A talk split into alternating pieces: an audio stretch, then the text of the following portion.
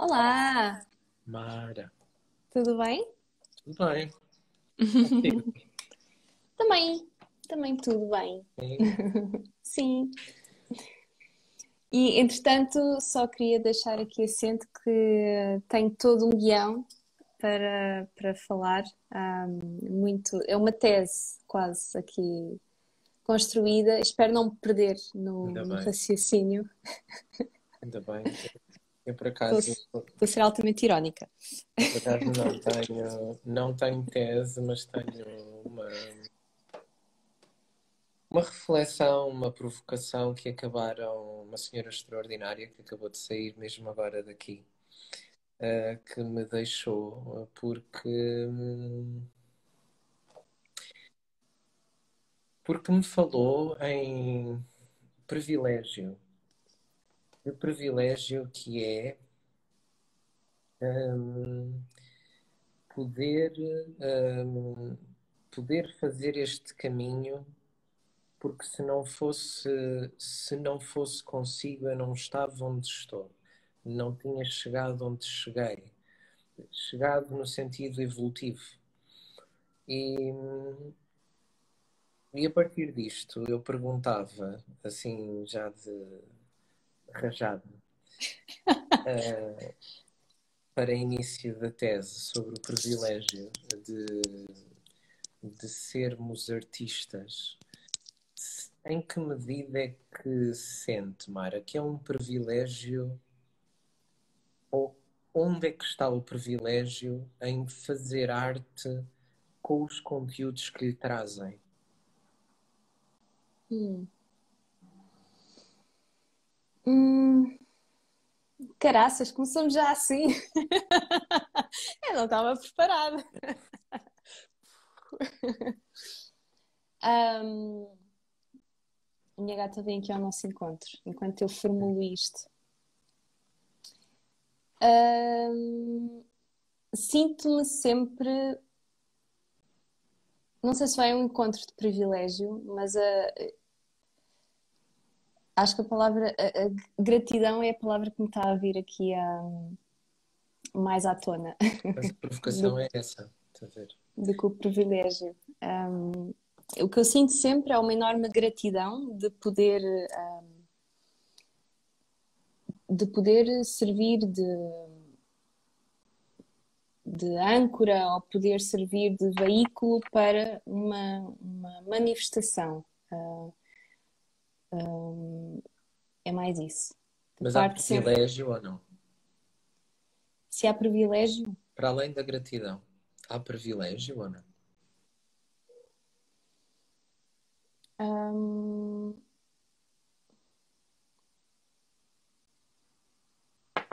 isso é uma, isso é uma palavra, isso é uma pergunta difícil, porque, porque é necessário criar as condições para, para assumirmos também a responsabilidade disso acontecer. Ahm, a partir de um, de um ponto de vista de privilégio, eu, eu percebo onde, onde quer chegar, é desresponsabilizar,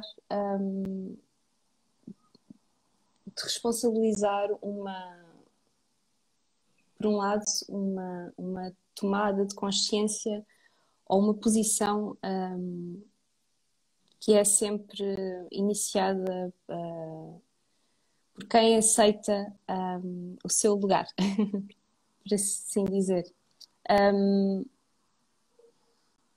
Sinto- Sinto-me grata, sim, talvez, talvez privilegiada de poder, poder ter as ferramentas para o fazer. Hum, Ahm, talvez, talvez nesse sentido. Hum, Mas, mas também partir do princípio que elas caem do céu, ahm, que não caem, não é? Vem sempre de um ponto de vista de, de busca, claro, ahm, com o foco necessário daquilo que são, que são as nossas, as nossas paixões, não é? As nossas aptidões. E depois usar essas ferramentas e responsabilizar-nos por isso.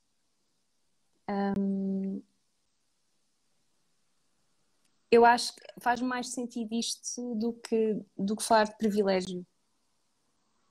Porque, porque há várias coisas que sabotam, não é? O, sabotam o processo.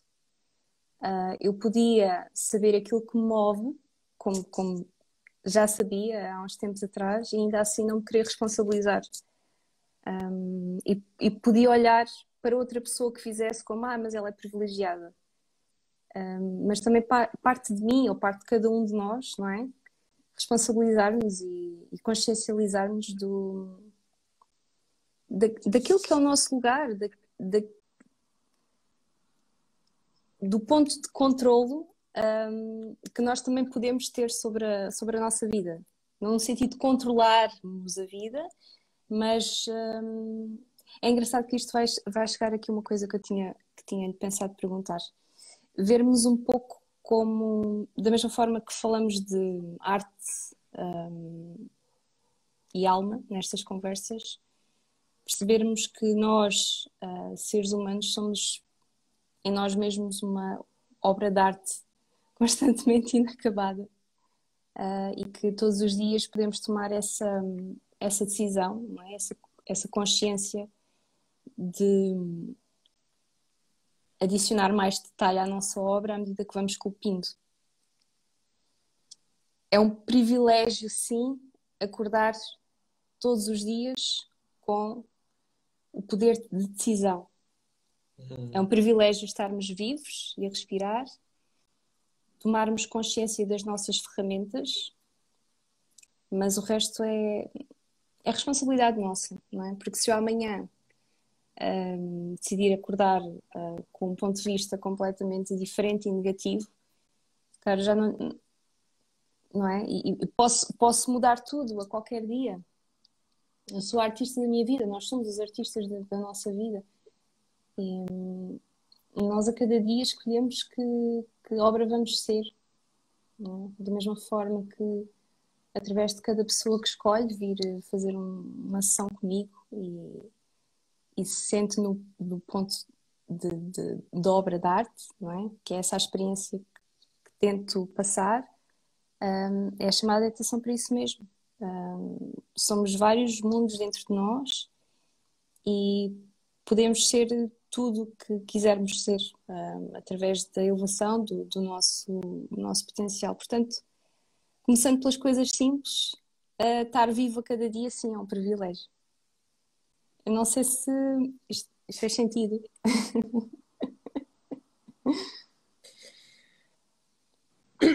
Fez.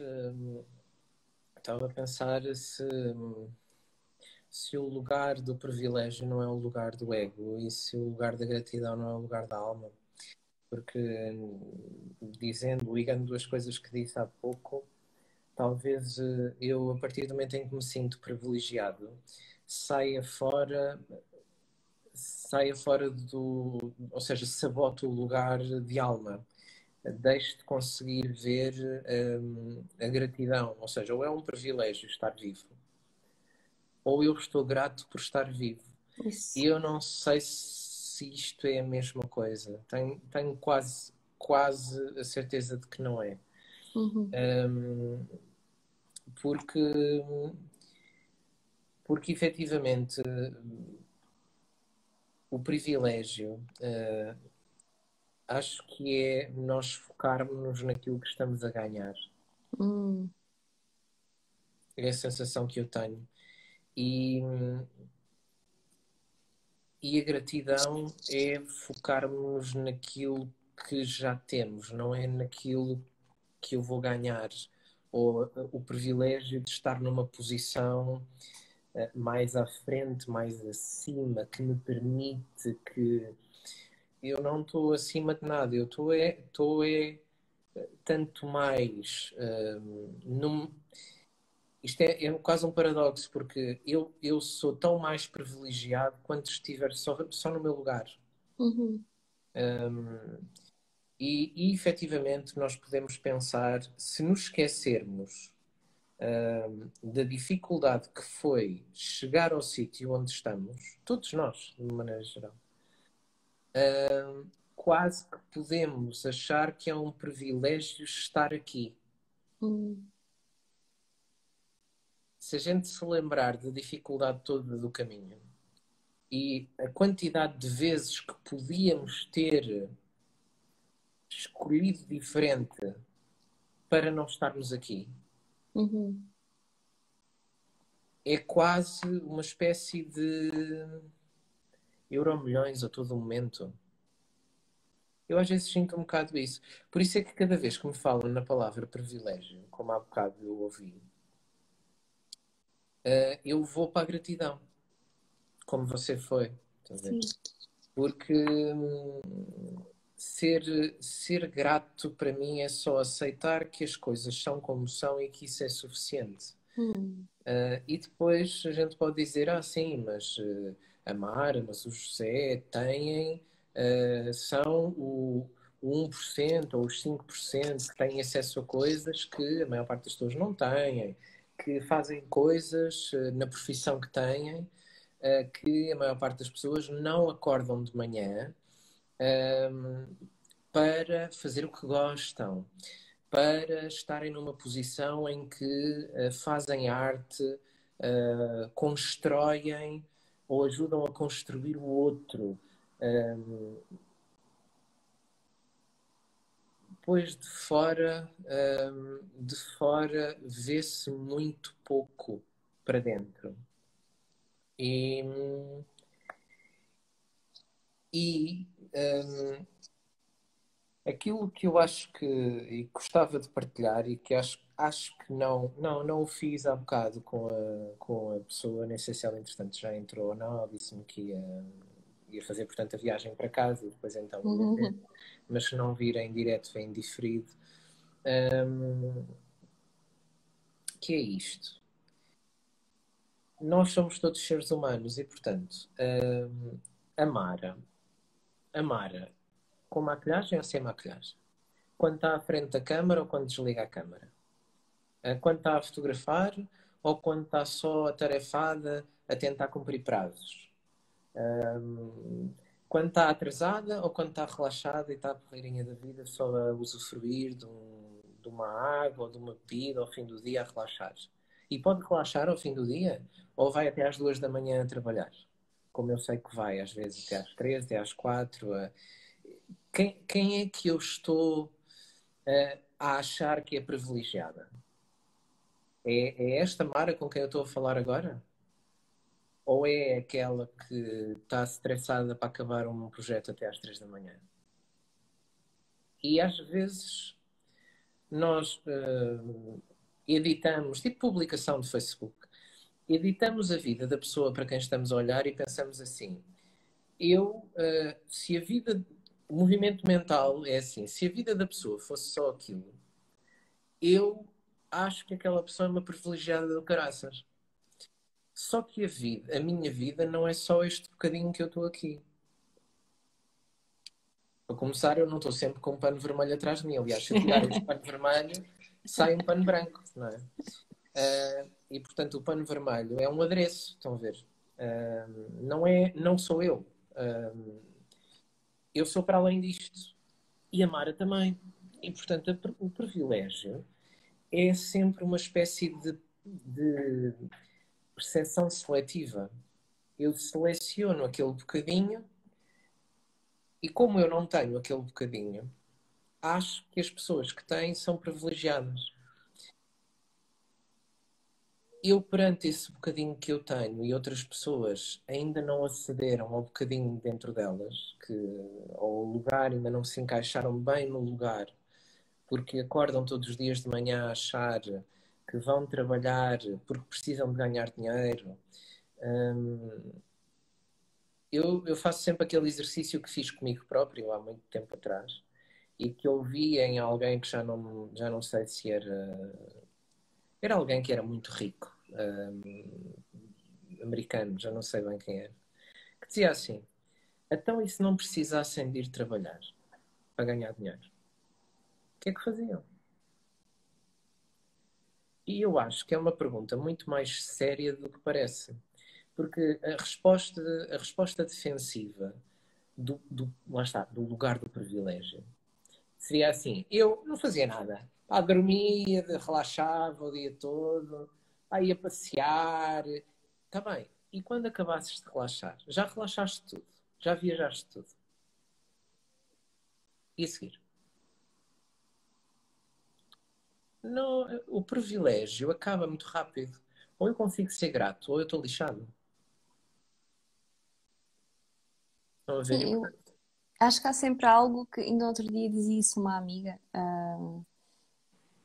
Eu, acho que, eu acho que há sempre algo que nós, que nós fazemos uh, com, com o coração ou com, e com a alma, independentemente de haver dinheiro ou não. Eu dizia a essa minha amiga eu faço o que faço uh, e fazia na mesma, mesmo se eu não, mesmo se não fosse profissão, mesmo, mesmo se eu não ganhasse o meu dinheiro e pagasse as minhas contas com isto, eu fazia na mesma, mesmo se eu fosse uma milionária, não é o caso, mas eu fazia na mesma. Não é o caso. Não é o caso. Fiquei chocadíssimo.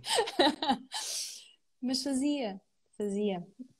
E tenho a certeza que o José também faria o que, o que faz um, e se calhar até fazia, conseguíamos fazer mais, um, porque, pronto, efetivamente estamos nesta Matrix, que ainda assim, pronto. Uh, mas, um, mas sim, acho que, que, não, não deve ser. Mas eu acho que é um, é um pouco isso que, que, eu, que eu há bocado sentia ao falar, que é. Parece que falar de privilégio vem de um, quase de uma não responsabilização uh, com, com o caminho, não é? Um, a trilhar, com, com o aprofundamento do, do, do, caminho e da nossa colocação um, em relação à, à, à, situação em que. É, porque, porque também dizia, dizia há bocado uma senhora, um, não a mesma, uma outra, que nós somos muito rápidos a achar que temos poucos recursos. Um, mesmo, mesmo quando os temos, somos muito rápidos a pensar assim. Está uh, bem, mas eu posso fazer pouco, ou seja, eu tenho pouco controle sobre a situação, porque sobre a situação, sobre a realidade, sobre as coisas que eu quero fazer na vida. Uh, ou seja, tenho pouco privilégio e, portanto, poucos recursos, e, portanto, não dá. E a pergunta que eu faço sempre é: tem poucos recursos ou criou condições na sua vida que a impedem de aceder aos recursos que você tem. Uhum.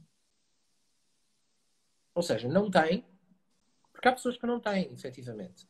E eu estou a falar de recursos internos, de uhum. capacidade uhum. para se colocar, para se posicionar perante as coisas, para ler bem as coisas, para não se sabotar nas coisas, para construir hoje e amanhã mais um bocadinho para eu chegar um bocadinho mais alto no dia a seguir. Eu não tenho recursos ou criei, como dizem os budistas, causas e condições na minha vida que me vão roubando acesso àquilo que eu já tive, mas que de repente já estou tão reativo, já estou tão condicionado, já estou uh, tão. Uh, uh, doente, já tenho tantas dores, já estou tão ansioso ou tão deprimido que já não consigo ver bem, já não consigo estar bem e, consequentemente, interpreto-me em déficit já. Eu, eu, interpreto que já não tenho condições, já não tenho recursos. E eu ainda há bocado fiz essa pergunta. Não tem ou não tem só acesso aos recursos que tem? e podemos criar causas e condições novas para que aceda aos recursos que tem. Porque é uma coisa completamente diferente. E perguntam-me assim: Ah, então, mas o que é, que é criar causas e condições diferentes? Aquilo que eu disse à senhora em 5 minutos é beba água e respira. Só, para já, para começo de conversa. Porque a maior parte das pessoas que estão neste tipo de processo dizem assim: beber água, eu bebo tão pouca água, ou depois respirar, ai, respirar, pois, uh, pois eu respiro mal, mas uh, o que é que eu hei de fazer? Uh, pois, mas o que é que há de fazer é tirar um bocadinho para ver, para tomar consciência de como é que respira, para tomar consciência de quanta água é que bebe. Ah, mas que diferença é que isso vai fazer? Toda. Experimente. Porque já, ou seja, dentro deste caminho que estava a falar, de nós nos responsabilizarmos pelo caminho, o caminho é sempre o caminho de nós tentarmos criar condições melhores para aceder a mais amanhã. E que condições é que são essas? Porque eu também posso criar condições e causas para que as consequências amanhã sejam eu estar mais atado e mais aprisionado do que tive ontem. Também uhum. dá para fazer assim. Dá para passar uma vida inteira a fazer isso. Oi? Uma gata. Um, Vamos, vamos e, formatando, não é? Com tantas, é, tantas portanto, vozes. Ou a gente abre, ou seja, se responsabiliza por tomar cada vez mais consciência do nosso lugar e abre, ou se desresponsabiliza ou negligencia o nosso lugar e fecha, fechamos-nos sobre nós próprios, achando e fecharmos sobre nós próprios pode ser reagir, pode ser evitar, fugir, um, dizer qualquer coisa do género. Eu só quero, se eu, se eu ao menos saísse daqui, uh, resolvia os meus problemas. Se eu ao, ao menos, olha, vou para, para Paris, vou para a Costa Vai tudo ficar bem. Vou para, e, e, e resolvia-se, resolviam-se os problemas todos. Será que resolviam? Alguns podiam-se resolver, outros vão comigo porque vão na minha atitude em relação às coisas. Eu, se calhar, em Paris, ia arranjar meia dúzia de francesas que iam construir o mesmo tipo de problemas que eu tenho com outras pessoas aqui, portugueses. Uhum. Porque a minha atitude ia condicionar a atitude das pessoas em relação a mim. e, portanto, há um, há sempre uma, uma noção que nós temos que ter de que o sítio onde eu estou, se eu estiver muito, muito bem encaixado no meu lugar, ou seja, naquilo que eu, como estava a dizer, faço de coração, e depois a, a boa pergunta é o que é que eu faço de coração, porque há, há pessoas que têm muita dificuldade em aceder a isso, uh, mas que fazem a sua arte com alma. Qual é a sua arte? E como é que é a sua arte feita com alma, que ainda é uma outra coisa. Mas qual é que é a vossa arte com alma? E eu já me perguntei isso há muito tempo atrás, cheguei mais ou menos a umas respostas e depois fui, fui afinando, afinando, afinando, afinando, até chegar ao sítio onde estou encaixado hoje. É exatamente o sítio onde eu quero estar? É faria isto se eu fosse, se eu tivesse muito dinheiro e fosse trilionário, faria, faria exatamente mesmo com, com muito pouca diferença na realidade, muito pouca diferença. Um, mas o ponto é chegar aqui. E a partir do momento em que eu estou aqui, eu posso responsabilizar-me cada vez mais por hoje abrir mais um bocadinho.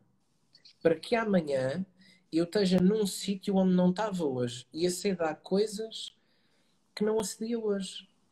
A mais recursos. E depois quem vê de fora pode ver assim. Aí o gajo é um privilegiado caraças. E, depois, e também pode ver assim. Aí o caminho que aquele fulano fez. Que caminho é que ele fez e que causas é que ele criou e que condições é que ele foi buscar que não tinha para estar encaixado no sítio onde está agora. E a mesma coisa vale para a Mara. E a mesma coisa vale para todos os que nos estão a ouvir e os que vão ouvir em diferido depois. Que caminho é que vocês querem fazer hoje que abre mais um bocadinho para amanhã? Porque aquela lógica de pá, Mara, quando eu ganhar o Euro Milhões é que vai ser. Vai ser uma festa do caralho. Não vou ganhar o Euro Milhões. Para já porque não jogo. Como disse uma vez uma pessoa que estava a meter o Euro Milhões à minha frente. Uh, não jogas? Não. Mas não apostas em nada? Eu aposto em mim. E a pessoa ficou lixada da vida. Um, e eu acrescentei: eu aposto em mim porque se eu apostar em mim, eu estou a fazer um investimento. Se eu apostar nisso, eu estou só a dar dinheiro a alguém. Porque eu não sei bem a quem é, mas alguém há de beneficiar disso, não vai ser tudo certeza. Mas é muito fácil nós eh, cairmos neste. E o José deve ver isso acontecer eh, todos os dias, eh, pelas pessoas que chegam.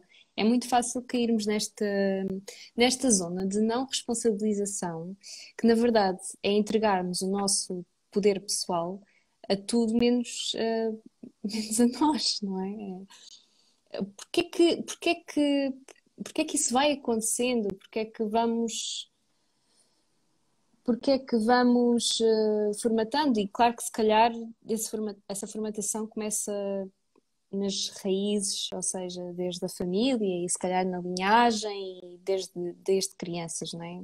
Modo como a, como a sociedade está organizada. Mas porque é que, enquanto adultos, que efetivamente uh, temos alguma poder de, de, criação sobre a nossa vida, no sentido de nos tornarmos seres independentes ou não, independentemente disso, temos nós o, o, real de poder de criarmos a nossa vida, é? enquanto adultos, porque estou a dizer isto porque enquanto crianças estamos sempre dependentes para comer e tudo mais de um adulto.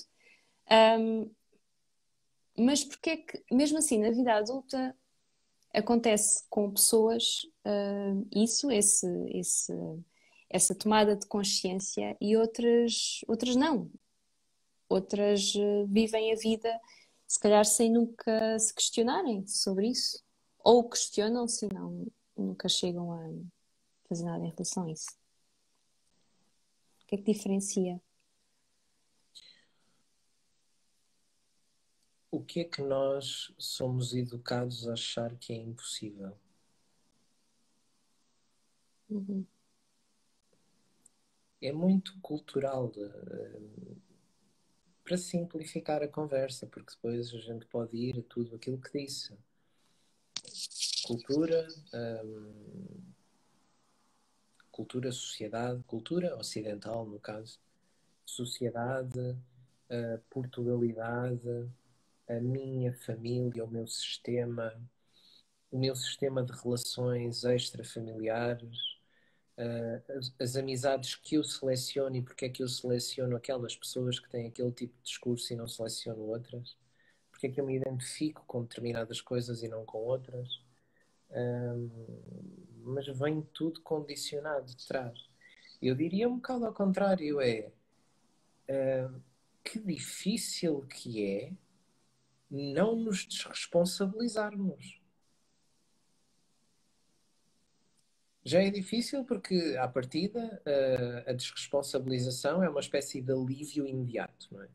E nós vivemos também na cultura do instantâneo e, portanto, eu prefiro sempre um alívio imediato uh, a um alívio médio, de médio e longo prazo. Uhum. É? Compre uma roupa nova e sinto menos mal. Sim, é? e, e, se pusermos uma coisa mais, eh, mais física, mais óbvia, imediata, uh, se eu lhe tiver a provocar uma dor e se lhe der a escolher entre eu alivio-lhe a dor agora, uh, mas daqui a um minuto provoco-lhe dor outra vez, ou você continua com a dor, aguenta, e daqui a um minuto eu alivio 5% e vou aliviando 5% da dor de minuto a minuto. Você diz-me se estiver muito, muito, muito forte, você prefere aliviar-se durante um minuto? Epá, e depois logo se vê. E depois respira fundo e aguenta mais um bocadinho. A maior uhum. parte das pessoas escolhem sempre o imediato em, em, em, detrimento do médio e longo prazo. Porque o alívio imediato é cultural também. Uhum. Eu, eu, só quero, eu só quero ser feliz. E ser feliz é o quê? É pá, pelo menos é não ser infeliz. Pelo menos, a ver, é uma coisa. Não, ser feliz não é bem isso mas, mas em vez de estarmos a entrar nesta, nesta lógica de conversa, responsabilização ou desresponsabilização, somos profundamente condicionados de todo o lado, de todo o lado, a desresponsabilizar. A maior parte das pessoas nem sequer, nem sequer nunca pensou sobre responsabilização responsabilizar-me sobre mim próprio, sobre o meu lugar no mundo. Isto é uma filosofia para a maior parte das pessoas. Nunca, nunca pensaram sobre isso. Aliás, a maior parte das pessoas não tem ideia do, do que é o conceito de agência, uh, que, que de resto é uma coisa que vai ficar daqui a 10 anos, por exemplo, Uh, vocês vão ouvir muito falar sobre o conceito de agência, porque é aquilo que diferencia consciência em, em inteligência artificial. A inteligência artificial, até determinado ponto, é programada. A partir de determinado ponto, quando ganha a agência, que é a capacidade que eu tenho de, de saber o meu lugar, de me consciencializar pelo meu lugar e tomar decisões a partir do meu lugar para fora de mim, isso é agência. Mas eu acho quase que a inteligência artificial vai lá chegar antes da maior parte dos seres humanos. Ou seja, a consciência sobre isto. De sabermos quem somos, não é? Para sabermos qual é que é o nosso lugar. Mas a consciência sobre esse lugar um, está completamente fora da conversa. Cultural, cultural. Uhum, uhum. Não interessa.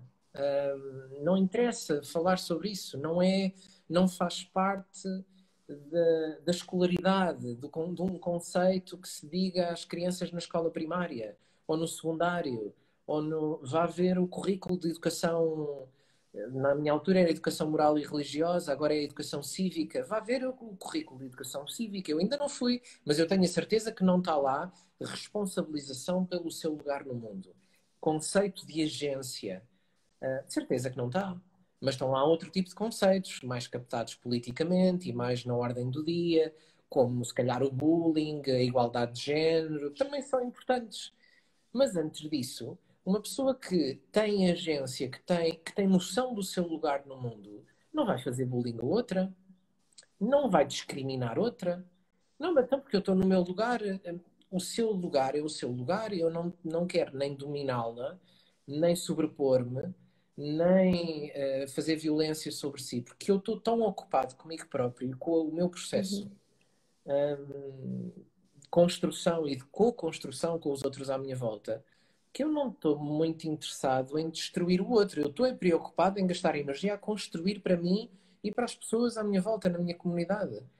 Destruir o outro dá muito trabalho. Gasta-se muita energia. Isso é uma, tenho uma preguiça do caraças de fazer isso. Eu quero é gastar energia nos sítios certos que me acrescentam. Sim, e, perdemos, perdemos mais tempo a crescer, a, a, a, ser ensinados, que é mais importante. Competir. Uh, competir, perceber o que é que precisamos, uh, em vez de, de, de, pensarmos quem somos, não é? E onde é que estamos, qual é que é o nosso lugar, o que é que precisamos. Esta questão aqui muito do, do, do instinto de sobrevivência não é? Uh, animal, o que é que precisamos, o que é que está em falta, o que é que está constantemente em escassez. Um, e depois, nesta cultura tão rápida, é, é tão fácil uh, tapar os buraquinhos de, de, de, das emoções que vão, que vão invadindo a cabeça, não é? As vozinhas que vão invadindo a cabeça, tapar essas necessidades com preciso, preciso, preciso, e depois levamos uma vida tão, tão, com tão pouca alma, tão pouco presentes. Um, vamos ficando em todo lado, menos, uh, menos dentro de nós. Uma, uma das. Uh, eu, quando faço um, as sessões, começo sempre a viagem com, com consultoria e faço algumas questões. E a questão que mais. onde as pessoas mais patinam, e eu sei que não é uma questão fácil, atenção, mas que assusta muito as pessoas, é uma questão que tem a ver com um, quem és e o que te move. E a maior parte das pessoas não faz ideia. Nunca se, nunca se, nunca pensou sobre isso. Efetivamente, não. A vida não está feita um, no modo como, como está engendrada para termos de pensar um, sobre quem é que somos, porque senão parece que o castelo de cartas cai todo. Uh, e que de repente parece que passamos a não ter. A não ter voz uh, no, no, modo como o sistema está, está feito. Então é mais fácil uh, irmos, te, irmos tentando encaixar uh, na vida consoante o que ela precisa de nós e daquilo que nós precisamos, do que o que é que realmente estamos aqui a fazer, de que modo é que, é que podemos de facto estar presentes. Um, e trazer, trazer algo de novo uh, aos outros, ao, ao, mundo, não é?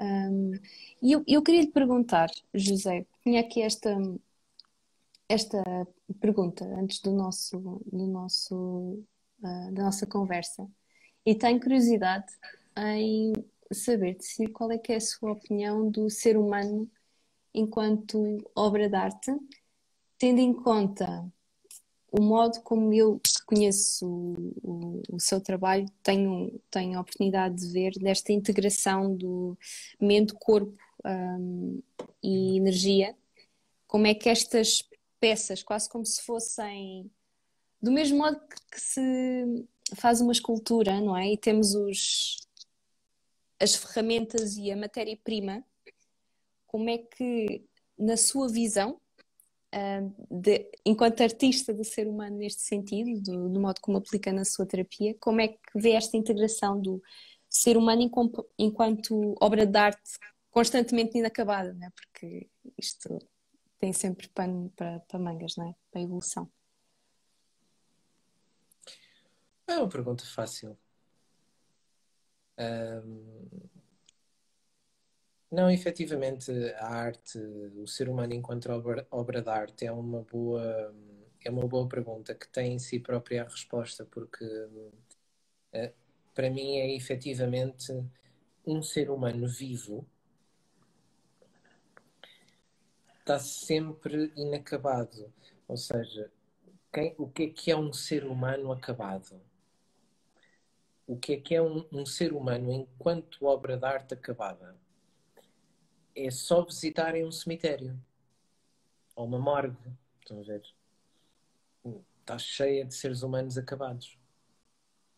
A vida é defeito, é hum, imperfeição, é qualquer coisa que hum, ainda não está bem, ainda não chegou lá. E hum, e efetivamente, a gente não, como, tal como não começa uma, uma obra de arte pelo, pelo, pelos pormenores, um, a gente não pode começar um ser humano pelo espírito.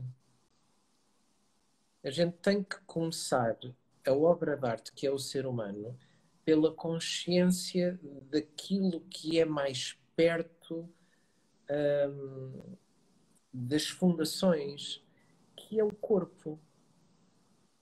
E depois, claro que há camadas sobre camadas sobre camadas. Um, eu dizia, por exemplo, uma coisa que, que se, não, se eu não fizesse artes marciais, eu não saberia, ou pelo menos não pensaria sobre isso, que é, se uh, vocês uh, forem arranhados por alguém, arranhados no sentido arranhados, há uma reação para fora de irritação. Eu quero, quero empurrar a pessoa, quero um, tirar a pessoa de cima de mim. Se a pessoa agarrar num x-ato ou numa faca ou, e agarrar e fizer isto e me cortar um bocado mais fundo, a minha primeira sensação quando eu sinto o corte não é isto, é isto. Hum. É para dentro. Eu quero proteger o que está dentro de mim. Quando eu sinto que é uma coisa mais superficial, eu vou para fora de mim. Eu vou reagir para fora. E e, portanto, aquilo que se vê nos filmes, uh, de as pessoas levarem uma facada e continuarem a lutar e continuarem. Eu diria que é preciso uh, muita fruta para isso acontecer e que, uh, a não ser que sejamos máquinas ou sejamos soldados de guerra muito, muito, muito condicionados, isso não vai acontecer. E, portanto, o que eu quero dizer com isto é: nós somos primeiro corpo e a gente começa a obra pelo corpo. Pergunto-me assim: hum, por onde é que eu começo uma obra para ter a certeza que, que fiz tudo o que eu posso fazer para que ela tenha boas fundações e que quando eu estiver nos pormenores aquilo não desmorone tudo. Eu vou tentar ganhar o máximo de consciência sobre o meu próprio corpo possível. Uhum. Como é que eu me sinto? Como é que eu respiro? Como é que o meu organismo funciona? Quais são as zonas fortes? Quais são as zonas frágeis? Quais são as condições que o meu corpo precisa para funcionar bem? E o que é que, se eu lhe fizer, ele começa a funcionar mal? Eu tenho que saber isto muito bem. Eu não me interessa nada, nada, nada. Antes de saber isto, antes, por exemplo, numa, num processo terapêutico, antes de eu ter a certeza que a pessoa entendeu uh, algum tipo de consciência corporal sobre ela própria, não me interessa absolutamente nada uh, fazer uh, muito trabalho mental com ela ou muito trabalho espiritual que seja, de alma e grandes conversas de alma e de sensibilidades, sensações. Não me interessa para nada, porque não tem sustentação. Não tem sustentação. Uhum. E, portanto, nós, em primeiro lugar, somos seres encarnados. E encarnados de corpo, não encarnados de vermelho. Vamos ver. Um, porque seres encarnados podia ser do Benfica, mas não é. Somos seres de carne e osso. E as pessoas que se esquecem disso, que se esquecem do seu próprio corpo, normalmente são pessoas profundamente hum, profundamente doentes ou de um profundo mal-estar mental com elas próprias.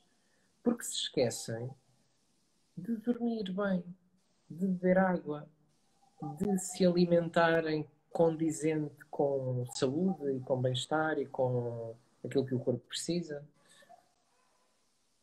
E eu vou querer trabalhar a mente de uma pessoa assim? Não, eu vou-lhe vou meter as mãos em cima e vou-lhe perguntar se ela sabe a diferença entre respiração abdominal e respiração torácica. E se não sabe, vamos, vamos ganhar consciência sobre isso. Uhum. Vamos ganhar consciência do que é que uma respiração torácica faz e do que é que uma respiração abdominal faz ao corpo e à mente e à alma. E, portanto, esta, esta ideia de objeto de arte inacabado é que a todo momento, mesmo quando eu sei estas coisas todas, eu tenho que estar constantemente a moldar isto. A moldar, a moldar para para me adaptar, como se fosse uma, uma peça de barro que nunca vai ao forno. Lá está, só vai ao forno quando morre. Uh, morreu, já não dá para fazer nada. Até morrer, dá-se sempre para fazer alguma coisa. Uhum. E, portanto, a minha ideia do objeto de arte humano é esta: é desde que eu uh, tenha consciência de que sou inacabado e que, portanto, posso trabalhar-me primeiro corpo, depois mente e depois alma, eu, eu posso sempre uh, estar um bocadinho melhor.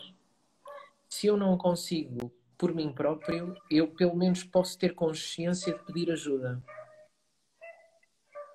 Porque sei que posso não ter capacidade para ser artista de mim próprio, mas posso pedir a um artista profissional que te faça arte com aquilo que eu não sei fazer, com o meu corpo, com a minha mente, com a minha alma, com a minha imagem, com a minha com o meu interior, com a minha autoestima, com o meu mal-estar físico, com o meu mal-estar emocional.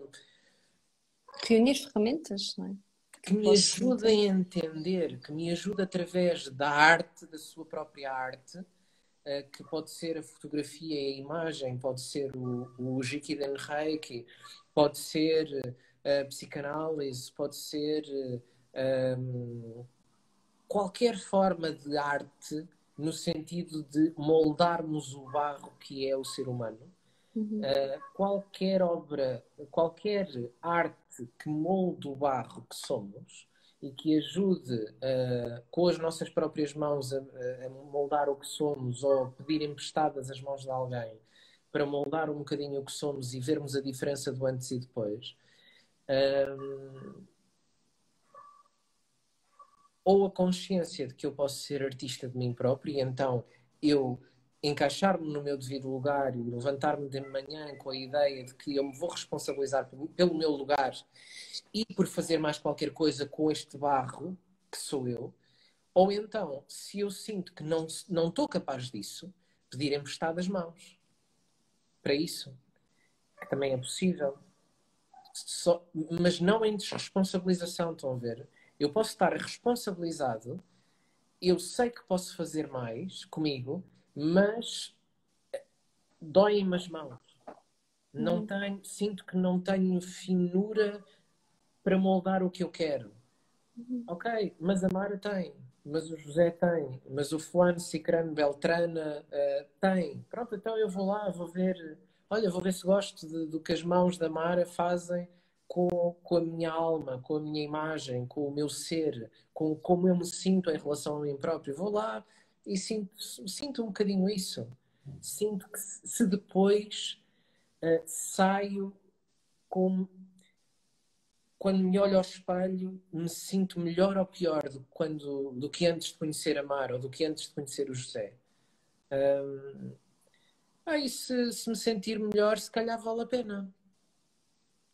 Se ainda por cima, me sentindo melhor, sinto que com as minhas próprias mãos eu começo a saber fazer coisas que não sabia fazer antes, ainda melhor.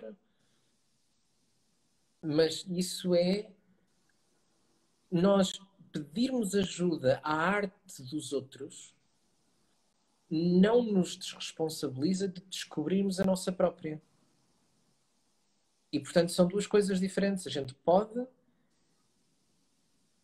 pode e deve uh, interpretar-se como alguém que vem uh, para, para se construir e para se moldar infinitamente um, sempre em imperfeição e sempre enquanto ser humano com falhas, mas e pedir ajuda para isso, mas não no sentido de eu sou um ser humano, tenho falhas, pronto. Pois, não é pronto, é, é pronto, sim. Eu tenho, sou um ser humano, tenho falhas. Como qualquer ser humano vive. Ou seja, a conversa não acaba aí, a conversa começa aí. E daí, daí a, a resposta à sua pergunta é essa. É, isso, isso é o início da conversa. O ser humano é uma obra de arte inacabada essências. E, e, muita gente diz: o ser humano é uma obra de arte inacabada. Então não, nem vale a pena. Está a ver? E, portanto, há... É necessária a vontade, não é? É quase como se a vontade fosse sussurrando aquilo que cria o esboço um, e a, as fundações, a, a, estrutura vai complexificando, vai, vai ganhando forma, vai da mesma forma que se treina um corpo num, num ginásio, né? pode se tornar este, esta integração do, do ser humano como um todo nas fundações e hum, a mente vai dando a forma a à volta das fundações e é quase como se criasse condições para a alma se manifestar de forma mais inteira e que aos poucos vai adicionando os traços finos e, e, e desse ponto de vista mais inteiro, com, uma, com um esboço mais claro, à medida que essa obra de arte vai solidificando, não é? E essa massa vai ganhando robustez, então os traços mais finos ficam com condições de, de aparecer. Era esta a, a, a imagem que me estava que me estava a dar e mas é necessária a vontade, não é? É necessária a vontade. É necessária é necessária a vontade, mas acima de tudo é necessário nós tolerarmos uh, ou atravessarmos a frustração de sabermos que por mais vontade que tenhamos e por mais esforço que a gente coloque, a perfeição não é critério. Ah, uh, e portanto, eu não vou nunca pensar que vou fazer e vou gastar esta energia nisto, neste pormenor de mim próprio, epá, e, e vou. Uh, pronto, acabou. agora acabou, agora já está. Não está. Não está nunca. Uhum. E se eu não tolerar isto, eu perco a vontade. E, portanto, a vontade uh, também não é critério. Uhum. É, é a teimosia de, se, a teimosia de ficar vivo. Apesar de eu nunca ser perfeito, por mais que me esforce, a teimosia de, um, de me treinar, um, apesar de saber que, como tenho um corpo, uh, por mais alma que eu treine uh, deixar aparecer, como eu tenho um corpo, há vezes em que o ego vem ao de cima. E eu vou me frustrar com isso? Não. Eu vou aproveitar que o ego vem ao de cima para o observar um bocadinho melhor. Olha que bom que o ego veio ao de cima. Porquê? De aprender um bocadinho com isso, que é a oportunidade de gira, de perceber ao que é que o ego reagiu agora.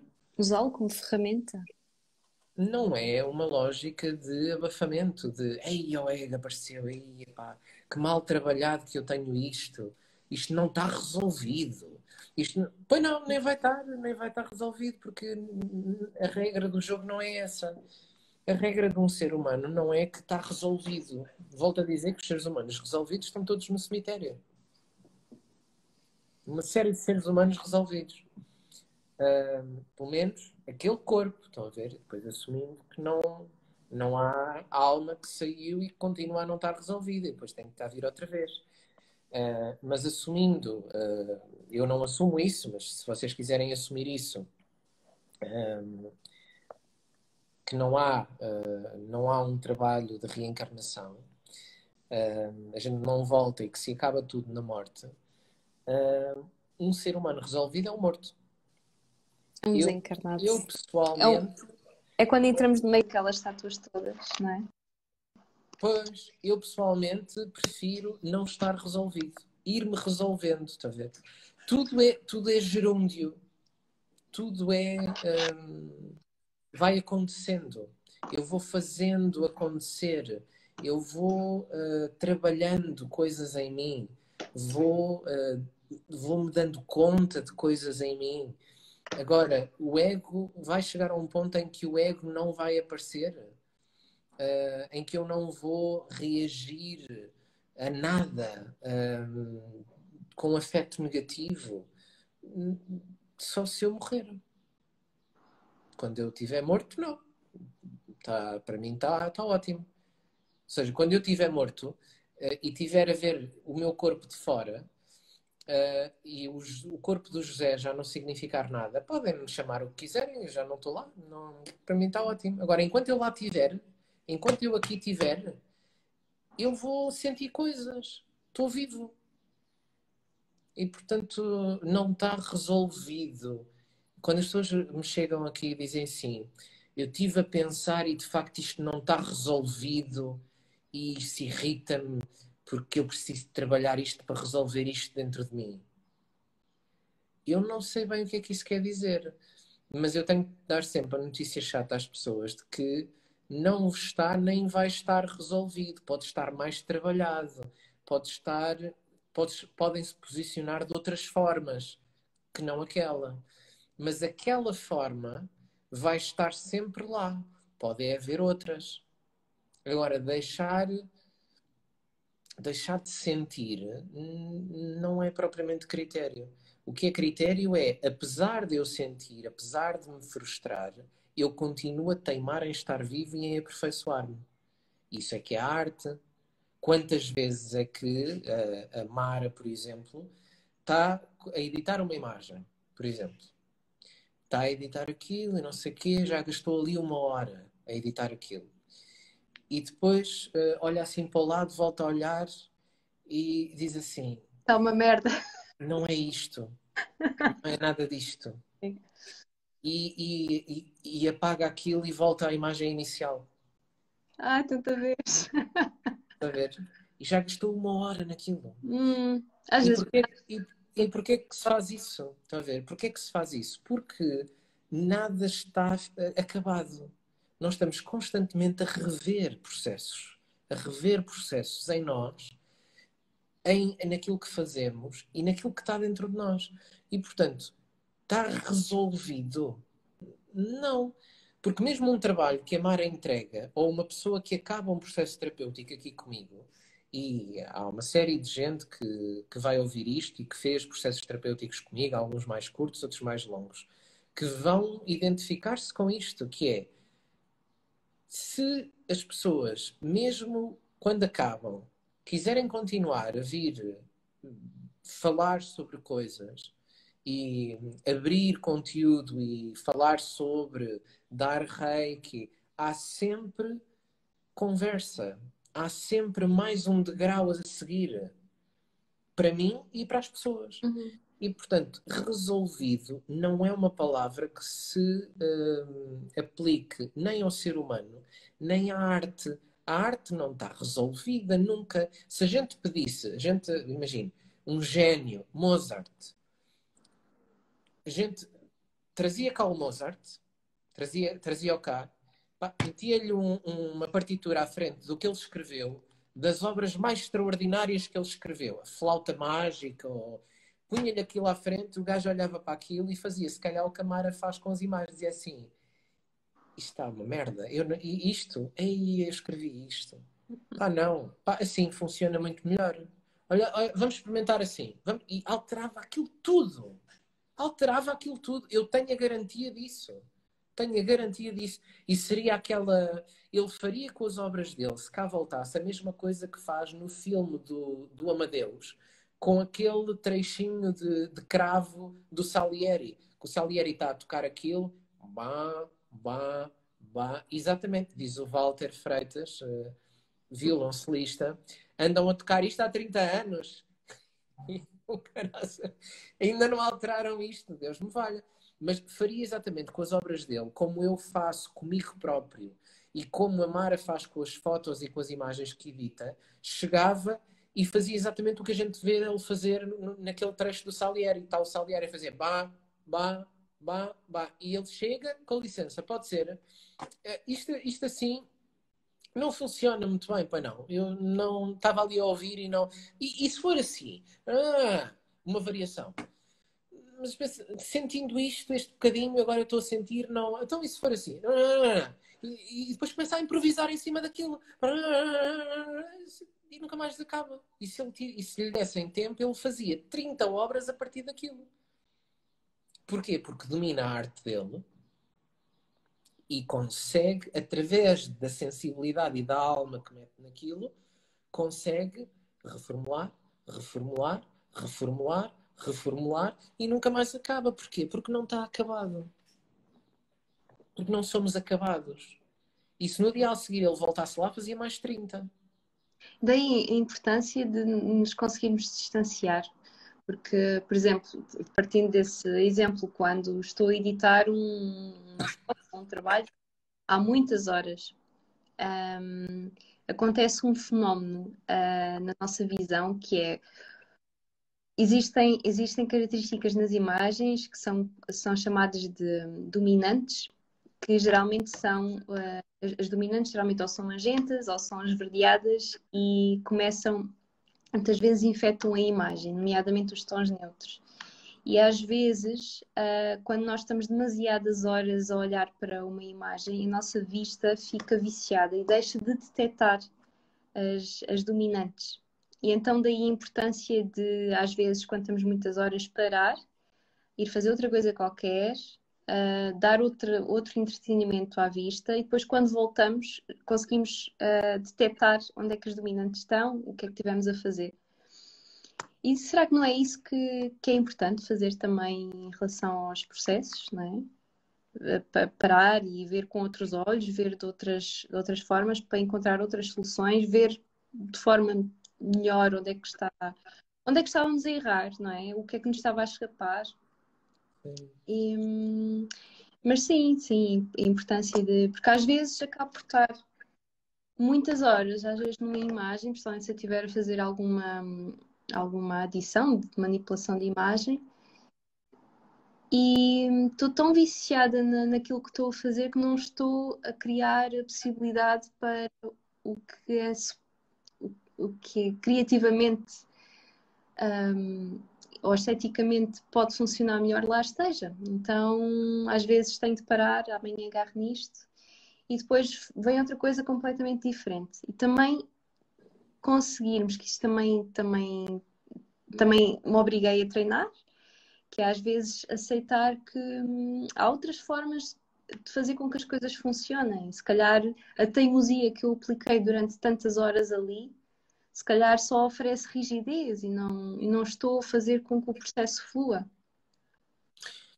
E nós fizemos isso também às vezes connosco, não é? Se calhar quando o José diz, hum, como agora disse, de, de, que as pessoas se irritam por não estarem a conseguir um, ultrapassar aquelas situações, ou às vezes já é uma ideia pré-definida daquilo que nós achamos que, que, temos ou queremos trabalhar e já estamos a aplicar o, o controle sobre o nosso, o nosso próprio processo, não é? Que isso também acontece no meu. Você usa uma expressão interessante que é um, às vezes uh, viciamo-nos uh, na imagem, aí deixamos de ver viciamo-nos em nós próprios também, na nossa própria imagem, uh, e deixamos de ver as possibilidades que lá estão, porque ficamos com a imagem contaminada pelas impossibilidades todas. Uhum. E, mas de resto, para terminarmos, estamos com uma hora e tínhamos combinado fechar isto há uma hora. Um, apesar de, pela história, estarmos formatados para fazer isto durante duas horas e tal. Mas para fechar, eu queria dar uma boa notícia às pessoas sobre esta, esta ideia de estarmos contaminados connosco próprios e de não nos conseguirmos ver. É que todos os dias, se tudo correr bem, a gente fecha os olhos e abre os olhos no dia a seguir. Esse, se calhar, é o privilégio, não é? E, portanto, no dia a seguir, vocês têm uma oportunidade, se quiserem, de olhar para vocês próprios e ver os potenciais que lá estão, em vez de olharem para aquilo, em vez de recuperarem a imagem do dia anterior. E com todas as impossibilidades e com todas as contaminações que ela tem. Estão profundamente livres para acordarem no dia de amanhã e verem aquilo que não conseguiram ver hoje, porque já têm a vista cansada e contaminada por aquilo que é dominante um, na, na, imagem que têm de vocês próprios e que, consequentemente, dá a sensação que há coisas que são impossíveis, há coisas que vocês não são capazes. Será que não? Ou será que sim? Ou será que é só um defeito de, do olho já estar cansado? Se calhar às vezes vale a pena acordar amanhã com a vista mais descansada e olhar de novo. Com os olhos externos e com o olho interno a apontar para dentro uh, e a ver diferente. E eu acho que é isso que faz diferença. É, é a gente ter a oportunidade de ver melhor, um, ehm, de ver diferente e de não nos apegarmos muito a esta versão de nós próprios. Um, ehm, é como se amar. Porque há fotógrafos assim, eu arrepia-me sempre que vejo fotógrafos assim. E às vezes mostram-me imagens e vou, vou mostram-me Instagrams e mostram-me Facebooks. Uh, ai, olha lá este fotógrafo e não sei o quê. E eu abro e tenho a sensação que, independentemente da pessoa, o fotógrafo leva sempre a pessoa para o mesmo sítio. Mesmo sítio estético, o mesmo sítio energético um, quase como se a pessoa fosse arrastada para aquele lugar dentro daquele fotógrafo. Uhum. Um, e isso, isso a mim arrepia-me porque está o, o, fotógrafo, e há terapeutas que fazem isto também, uh, está o fotógrafo a fazer o exercício de se aprisionar a ele próprio mais uma vez e de aprisionar a pessoa no processo dele. E e, portanto, dizer que uh, fazer arte uh, com. Uh, voltando ao início da conversa, para só dizer isto para terminar, ter, um, ter o privilégio de fazer arte com alma é a capacidade que eu tenho de amanhã ver mais, querer ver mais qualquer coisa que ainda não vi hoje. Mas eu, para conseguir fazer isso, tenho que me desapegar. Desapegar não no sentido banal de, do termo, desapegar. Tenho, tenho que largar esta versão que eu tenho de mim próprio e dos outros à minha volta e tentar ver o que eu ainda não vi. Ver o que lá está e que me está a escapar. E isso é muito difícil de fazer, mas é aquilo que abre a conversa para a arte. Porque senão é só uh, uma linha de produção industrial. Eu sou o mesmo amanhã que fui hoje, faço uma cópia de mim próprio amanhã, convenço-me, olho ao espelho, uh, convenço-me que sou a mesma pessoa e lá vou eu à minha vida igual posso fazer isso, mas isso é de uma pobreza brutal. É de um aprisionamento, é eu decidir todos os dias trancar-me e deitar a chave fora. Uhum. É abafar a criatividade de nos uh, irmos criando, não é? E portanto, ter a coragem de deitar a versão fora e começar do princípio todos os dias é difícil, mas é de artista. Isso é que é de artista um, para mim. E isso é que é o ser humano enquanto obra de arte. É este José é um gajo porreiro. Mas vamos fazer o exercício de pensar assim: pá, e se eu deitasse esta versão fora, que versão melhor é que eu criaria hoje? Do zero. E eu já me começo a desconfortar, está a ver? só de dizer isto. Uhum. Já é pá, deitar-me fora, não, porque há aqui coisas que eu já me habituei. Tem logo o coisas, coisas boas, que, que são confortáveis, que então eu vou-me desconfortar. E portanto, sim, uh, vamos, uh, vamos fazer mais arte com alma para a próxima vez. Mas uh, quer, quer dizer alguma coisa em relação a isto, enquanto eu vou aqui vendo os comentários? Deixa-me lá ver se eu tinha aqui alguma. Também não quero alongar muito. Um... Se calhar deixo-lhe só uma, uma, última questão, se não for muito.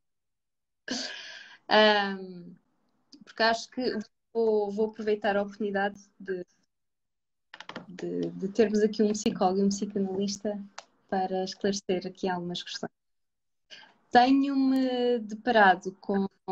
Eu própria sinto isso e acho que todos sentimos, senão não, não éramos eh, seres humanos com esta coisa aqui que às vezes chateia, que é a mente, não for usada a nosso favor. Uh, e, e, acho que todos temos ali aquele policiazinho interno que nos dá sensações de não merecimento e que nos coloca assim uma data de, de dúvidas.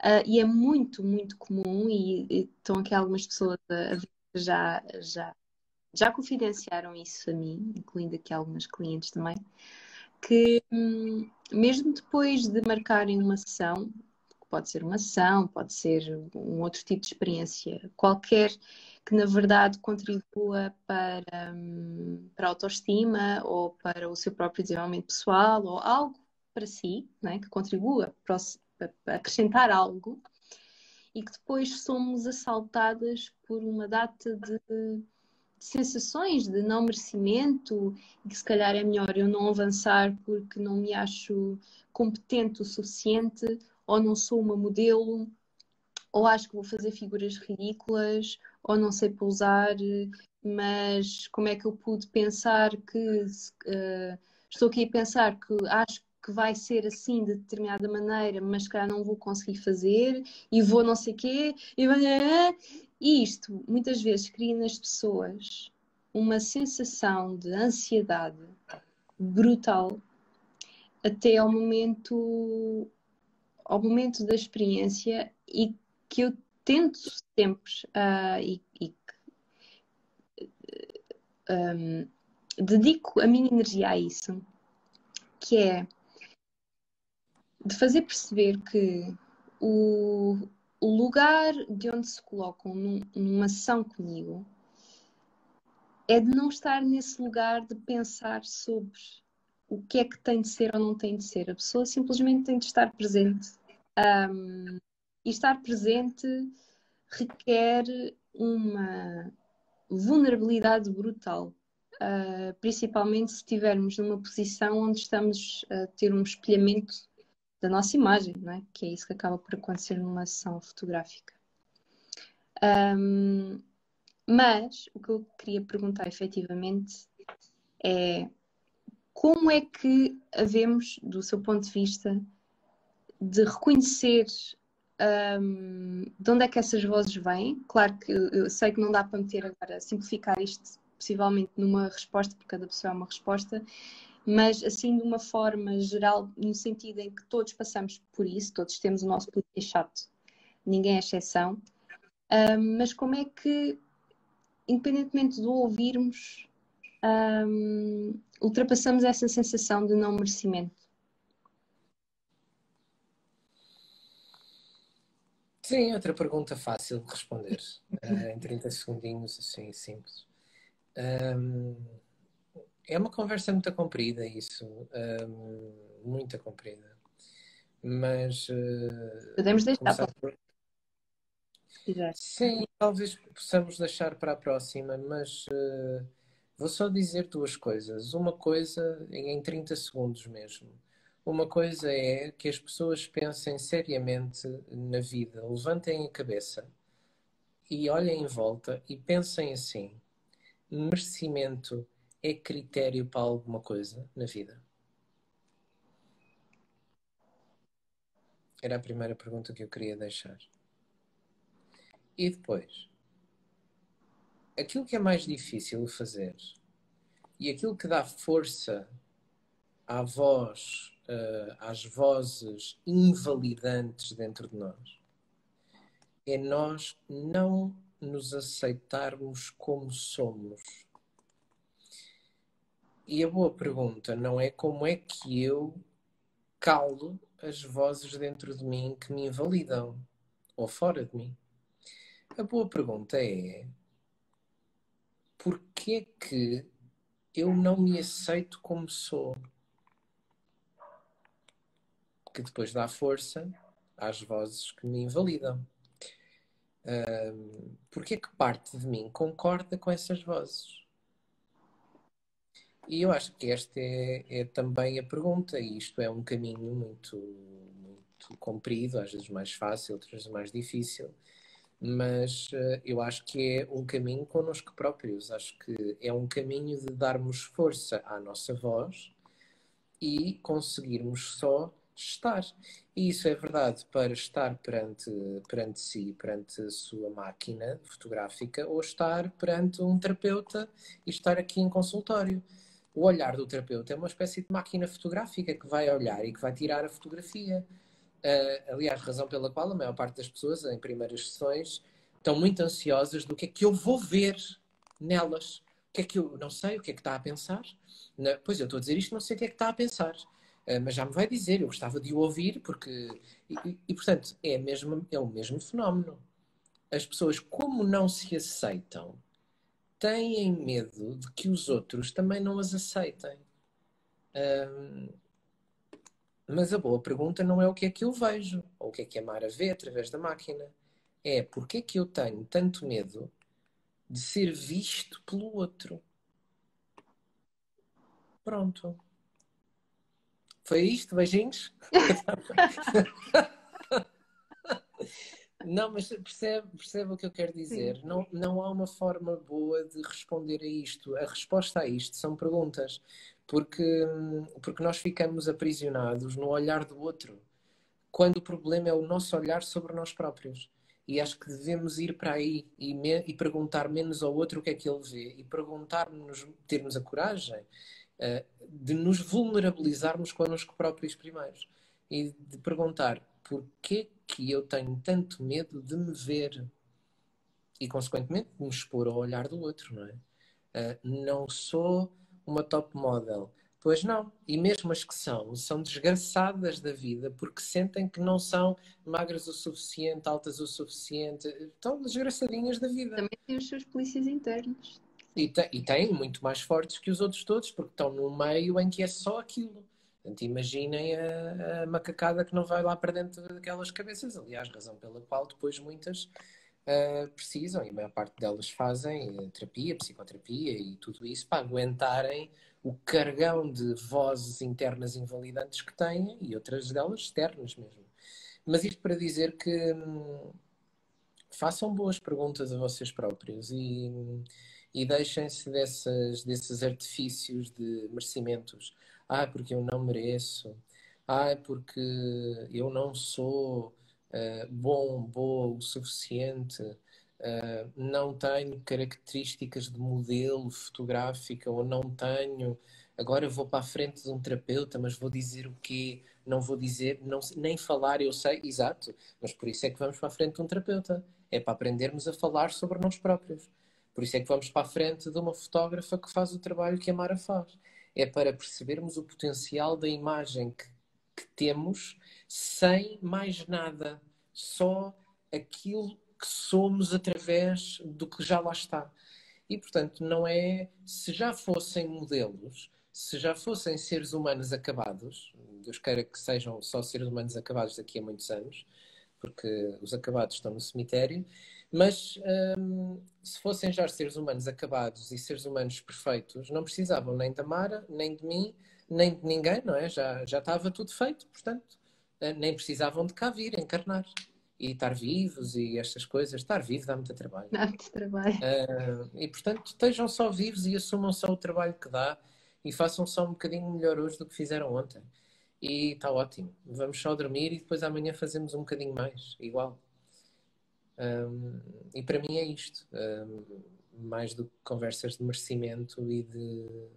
É, é a, a dificuldade de eu, de eu me aceitar a mim próprio. E depois tenho sempre medo que não me aceitem, porque eu não me aceito.